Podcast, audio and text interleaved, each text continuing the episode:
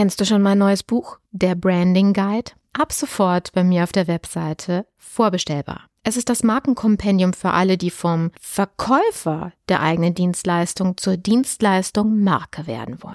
Du erhältst Einblick in alle notwendigen Schlüsselkompetenzen, die ein Dienstleister beherrschen und umsetzen muss, um sich als eine umsatzstabile, rentable und vor allen Dingen krisensichere Marke behaupten zu können. Dieses Buch eignet sich für dich sowohl, wenn du eine Person als auch eine Unternehmensmarke aufbauen willst. Jetzt geht's weiter. Deine Marke performt nicht wie gewünscht? In dieser Folge kannst du einen Selbsttest machen. Welche der häufigsten Fehler machst du auch? Image Sells, der Podcast für Unternehmen, die Alternativen zur Akquise suchen. Jede Woche gibt es hier neue Impulse und Strategien, mit denen das Unternehmensimage zur Marke aufgebaut wird so dass es in Zukunft heißt, gebeten zu werden statt zu bitten von Investoren, Kunden und potenziellen Mitarbeitern. Ich bin Carmen Brablitz, Markenstrategin aus Leidenschaft. Auf geht's! Bevor wir starten, möchte ich dich noch kurz darauf hinweisen, dass du als Solo-Selbstständiger noch einen Anspruch auf einen Zuschuss hast, und zwar dem vom Kompass-Programm. Wir sind dafür akkreditiert und du kannst mit einem effektiven Einsatz von nur 500 Euro ein komplettes Image Sales Kompaktprogramm mit uns durcharbeiten. Das heißt, wir optimieren in Zusammenarbeit mit dir deine komplette Markenkommunikation sodass dein Marketing weder Geld, Kunden noch Reputation verbrennt. Wie das geht?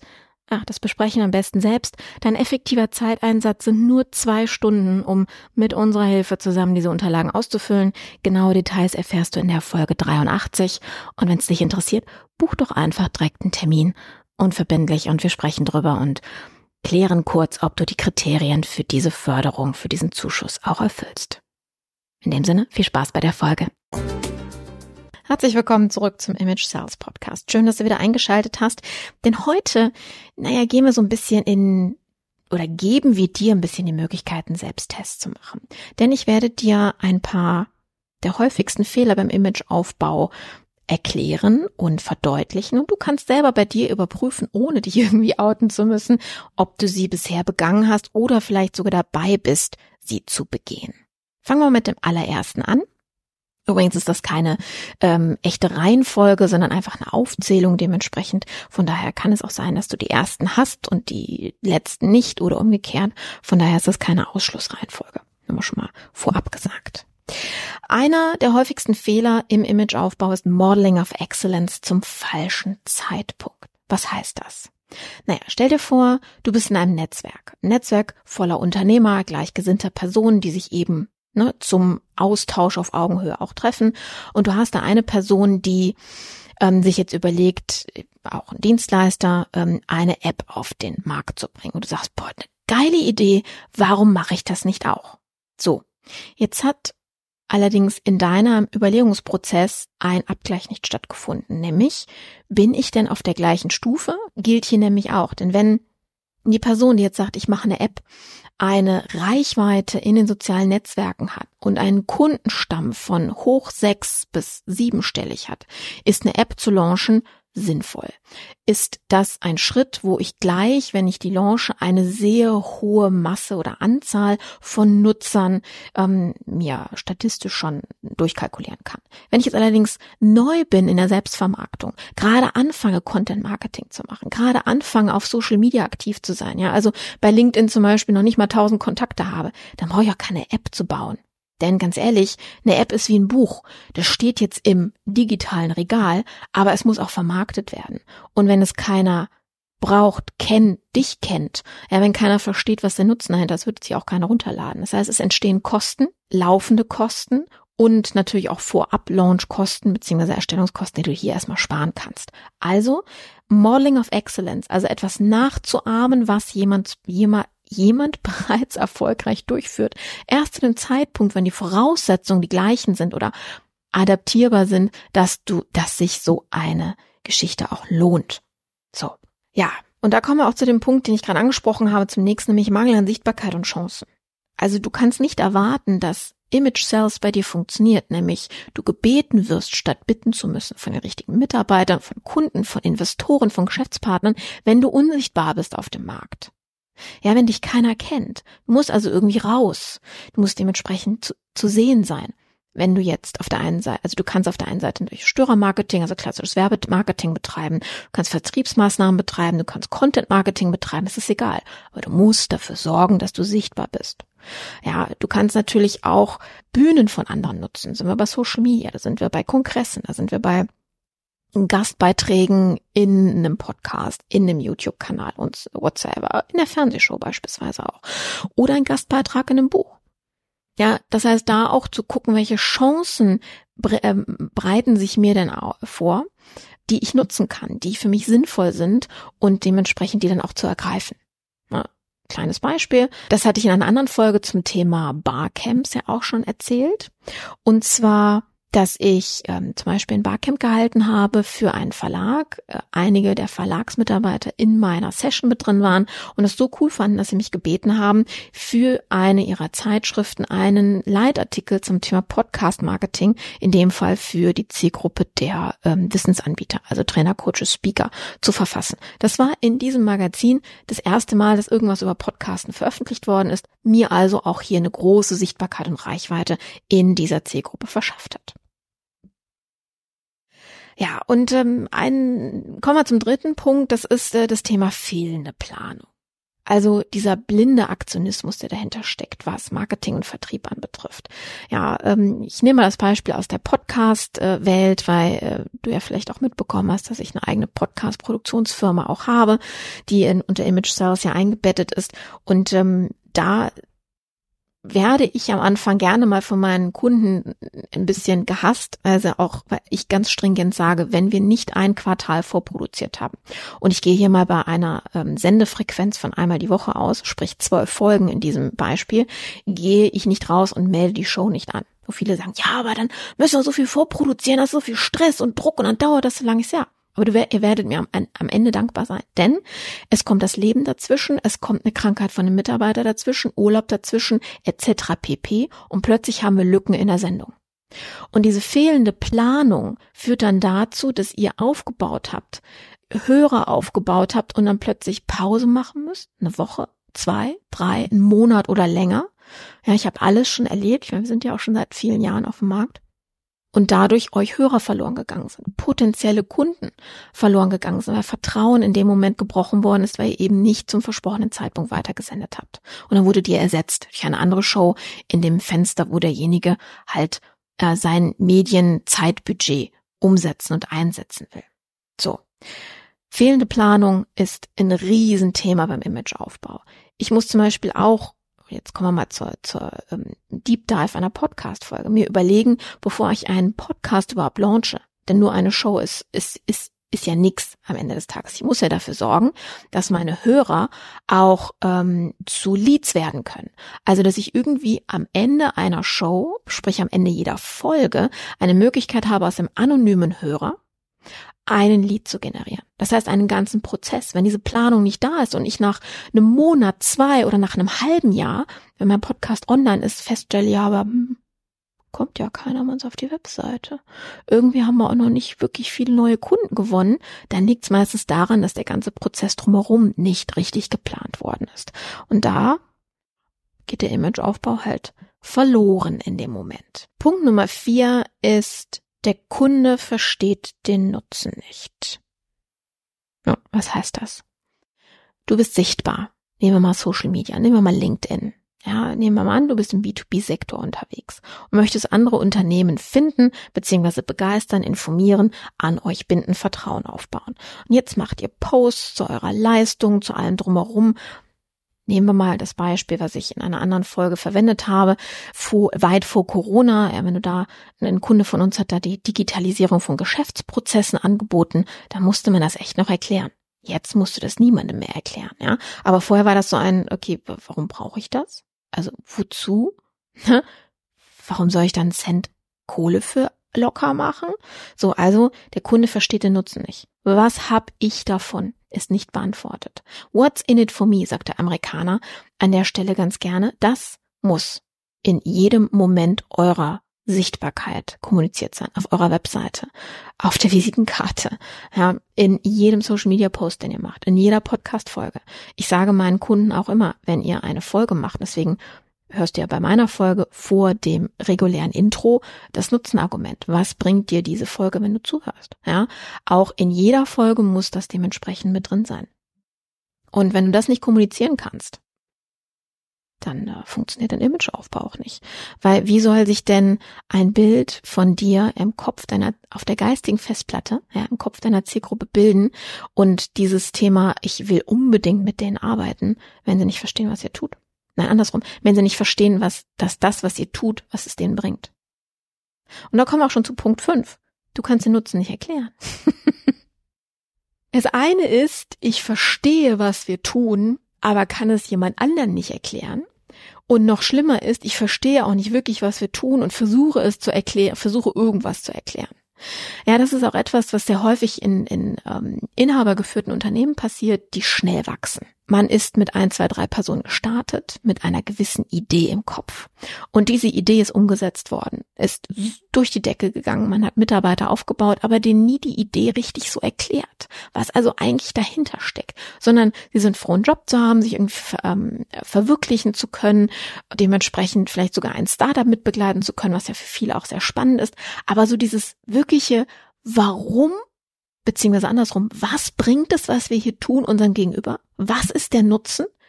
Ich bin schockiert jedes Mal darüber, dass wenn ich in einem Meeting sitze mit verschiedensten Mitarbeiterkonstellationen und ich diese Frage stelle, ich von jedem eine andere Antwort bekomme. Oder erstmal ein riesengroßes Fragezeichen über deren Köpfen herrscht. Ja, da muss ich nochmal drüber nachdenken. Entschuldige mal, nein. Das muss aus der Pistole nachts um drei, wenn ich dich aus dem Tiefschlaf raushole, muss das jeder Mitarbeiter, vom Vorstandsvorsitzenden bis, bis zur Putzfrau, wenn die in diesem Unternehmen angestellt sind, für dieses Unternehmen brennen, Imageaufbau durch den Mitarbeiter, müssen die das wissen. Und wenn das nicht der Fall ist, dann müssen wir hier dran arbeiten. Denn dann braucht ihr gar nicht in, in einen Vertriebstermin ähm, reinzugehen. Dann müsst ihr gar nicht ans Telefon gehen mit dem Kunden, wenn eure Mitarbeiter nämlich nicht verstehen, worum es in diesem Unternehmen geht. So, genug echauffiert. Kommen wir zum nächsten Punkt, nämlich Punkt Nummer 6. Punkt Nummer 6 ist fehlende Glaubwürdigkeit. Vielleicht kennst du das von Amazon und Co. Kunden, die das gekauft haben, kauften auch. Oder dass ihr euch anguckt, wie viel Bewertungen hat denn ein Produkt. Ja, fehlende Glaubwürdigkeit ist eine Inkonsistenz im Sinne von, ihr habt keine Empfehlungen draußen, ähm, euch kennt keiner, euch hat keiner bewertet, euch hat keiner weiterempfohlen, ihr habt dementsprechend keine Systeme im Hintergrund. Referenzmarketing, Empfehlungsmarketing. Ja, gibt's tolle Tools, mit denen wir auch seit vielen Jahren arbeiten, wo ähm, dieses Ich habe Angst davor, ich kenne die nicht, ausgemerzt werden kann. Viele, gerade so die ähm, Wissensanbieter, Trainer, Speaker, sind natürlich früher dazu übergegangen, ihre Vorträge oder Teile ihrer Trainings ins Netz zu setzen oder Videos davon zu machen als sogenannte Showreels und sie dann entsprechend Agenturen oder Kunden zu schicken, damit sie eine Idee davon bekommen, kann derjenige eine Stunde lang ähm, eine hohe Energie halten. Also bei einem Vortrag zum Beispiel, ja. Oder ist der Content, also der Inhalt auch so, dass ich eine, eine Zielgruppe fessel, dass sie das verstehen, dass sie das umsetzen können. Mittlerweile, und deswegen liebe ich Podcasts an der Stelle auch so, muss ich mich nicht vor die Kamera stellen oder irgendwelche Situationen provozieren, wo ich auf der Bühne stehe, sondern ich kann genau das auch dadurch erreichen, dass ich ähm, mit meiner Stimme, also Text ist ja emotionslos, das kann ich ja so und so interpretieren, aber wenn ich etwas erzähle, dann hört derjenige meine Leidenschaft oder die fehlende, dann hört derjenige aber auch die Kompetenz dahinter. Na, es ist ein Unterschied, ob ich etwas ablese oder mir etwas zusammendichte oder wirklich diese Sachen kann. Du hörst das. Und ähm, deswegen ist fehlende Glaubwürdigkeit auch ein Punkt, an dem ihr dringend, vor allen Dingen mit Content Marketing, dagegen arbeiten könnt und müsst an der, ähm, in der heutigen Zeit. Kommen wir zu Punkt Nummer sieben. Fehlende falsche Tools. Haben wir gerade schon kurz angesprochen, wenn zum Beispiel ein Content-Marketing-Medium fehlt. Aber ich möchte in, unter diesem Bereich etwas ganz anderes ansprechen, und zwar Imageaufbau funktioniert ja, nehmen wir mal das Thema Funnel, was wir gerade schon hatten.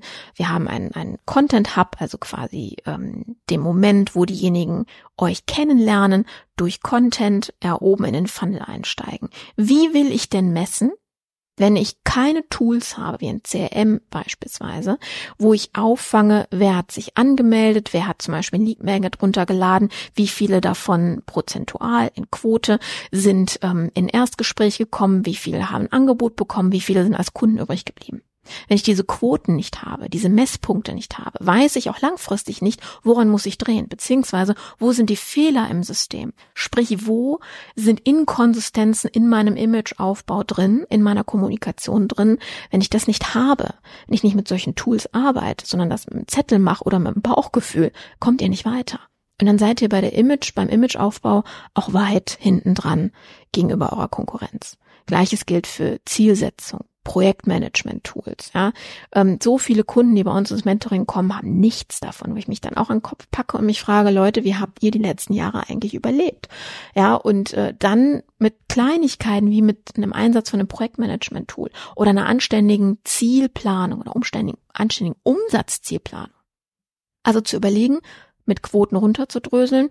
Ich habe das Ziel, sagen wir mal 600.000 Euro Umsatz dieses Jahr, ja, bedeutet pro Monat 50.000 Euro. Im Durchschnitt gibt ein Kundenauftrag 20.000 her. Kann ich darauf oder daraus ableiten, wie ich ganz oben im Trichter, wie viel Hörer, Besucher, Zuschauer oder wie auch immer euer Content Funnel aussieht, ich benötige, um diese Umsätze auch garantieren zu können. Das kann ich nur, wenn ich mit echten Zahlen arbeite und Überprüfungskontrollmechanismen habe, sprich elektronische Tools an der Stelle auch einsetze. Kommen wir zum nächsten Punkt, Nummer 8. Inkonsistenz. Du ziehst es nicht durch. Du machst hier mal ein bisschen was Gießkannenprinzip. Dann hat dir jemand erzählt, boah, TikTok ist super. Dann lässt du alles liegen und investierst deine Ressourcen in TikTok. Und dann funktioniert das irgendwie nicht, weil du es ein, zwei, drei Wochen, Monate machst und dann gehst du zum nächsten über. Ich weigere mich mittlerweile, im Podcast-Marketing mit Kunden zu arbeiten, die ähm, vier, fünf, acht Folgen machen wollen. Ihr arbeitet ein Jahr mit uns oder gar nicht. Da bin ich auch sehr, sehr stringent, weil es darunter einfach nicht effizient ist an der Stelle, ja. Also nur einen Podcast zu machen, um zu sagen, hey, wir haben einen Podcast, neun Folgen draußen, yay! Es bringt euch gar nichts. Das ist eine Show, das ist ein konsistent auf dem Bildschirm, im Kopf, im Ohr eurer Zielgruppe aufzutauchen. Das muss man durchgehen. Also durchziehen, nicht durchgehen, sondern durchgängig durchziehen, so rum. Und sobald ich inkonsistent bin in meiner Sendefrequenz, inkonsistent bin in meiner Botschaft, inkonsistent bin in meinem Branding, das heißt, ich verwende hier mal die Farben, dort mal die Farben. Ich habe fünf verschiedene Schriften auf meiner Webseite, so dass ich meine meine meine Leser, Hörer, potenzielle Kundenschaft total verwirre, bin ich raus. Ja, ist das ein Riesenfehler beim Imageaufbau. Und dann sind wir auch schon, wenn ich recht überlege, ja, beim letzten Punkt, nämlich beim Punkt Nummer neun, unstimmige Kommunikation und Wirkung. Unstimmig im Sinne von, ich habe keinen Plan. Ich habe kein richtiges Branding. Ich weiß nicht, wofür wir stehen nutzen. Ich weiß nicht, was unsere Werte sind, wie wir wahrgenommen werden möchten. Ich weiß nicht, wer unsere Zielgruppe ist, wen wir denn ansprechen, wer wir anziehen wollen und welche Bedürfnisse sie haben. In einer vorherigen Folge haben wir über das Thema Wann kauft ein Kunde, über das Thema Bedarf gesprochen, Kaufbereitschaft. Hör dir die Folge an, wenn du das noch nicht getan hast, dann weißt du hier mehr. Und wenn ich überhaupt nicht weiß, was sind denn deren Bedürfnisse, kann ich darauf auch gar nicht meine Kommunikation ausrichten. Und dann werde ich auch gar nicht gefunden, wenn es darum geht, den richtigen Problemlöser zu finden oder den richtigen Mentor zu finden auf dem Weg zu meinem Ziel. Unstimmigkeit ist auch, also wir haben drei Bereiche, wo Unstimmigkeit stattfindet. Optik, Kommunikation, Verhalten. Optik bedeutet, ich verwende überall die gleichen Farben. Ich verwende überall die gleichen Schriften. Ich bin konsistent in meiner Bildsprache. Ja, ich bin ein Beispiel aus der Praxis. Vor vielen Jahren hatte ich mal einen Führungskräftetrainer für die höheren Management-Level in der Betreuung und der hatte mir äh, gezeigt, was eine Agentur für ihn gemacht hat, nämlich so ein paar, so eine Kampagne auf Social Media und er fängt nicht unter 3000 Euro Tageshonorar an zu arbeiten. So. Und dann, ähm, habe ich mir da Bilder angucken müssen, die sie auf Social Media für ihn gepostet haben, so mit Schweinen am Trog. Also nicht schön gewienert, poliert, sondern mit Dreck drumherum und überhaupt mit irgendeiner Message, die ich auch schon wieder ver äh, vergessen habe. Aber alleine diese Bildsprache hat so gar nicht zu der Exzellenzebene, auf die er gearbeitet, auf die, doch, auf die er gearbeitet hat und auf die er äh, dementsprechend angespielt hat, wenn es um seine Natur ging, auf seine Marke ging, das war komplett konträr, komplett unstimmig, komplett inkonsistent an der Stelle. Ja, und das resultiert dann daraus, wenn ihr selber nicht wisst, wofür steht ihr, was sind eure Werte?